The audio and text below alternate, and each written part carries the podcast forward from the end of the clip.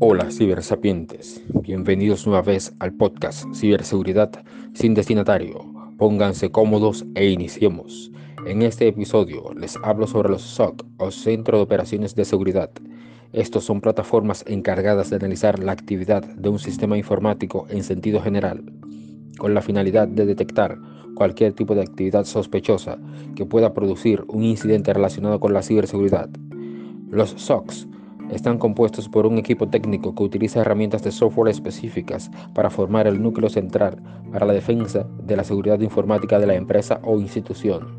Entre las herramientas de software utilizadas se puede destacar los sistemas de gestión de eventos e información de seguridad, que permiten monitorear y analizar las amenazas de ciberseguridad que afectan a la red empresarial.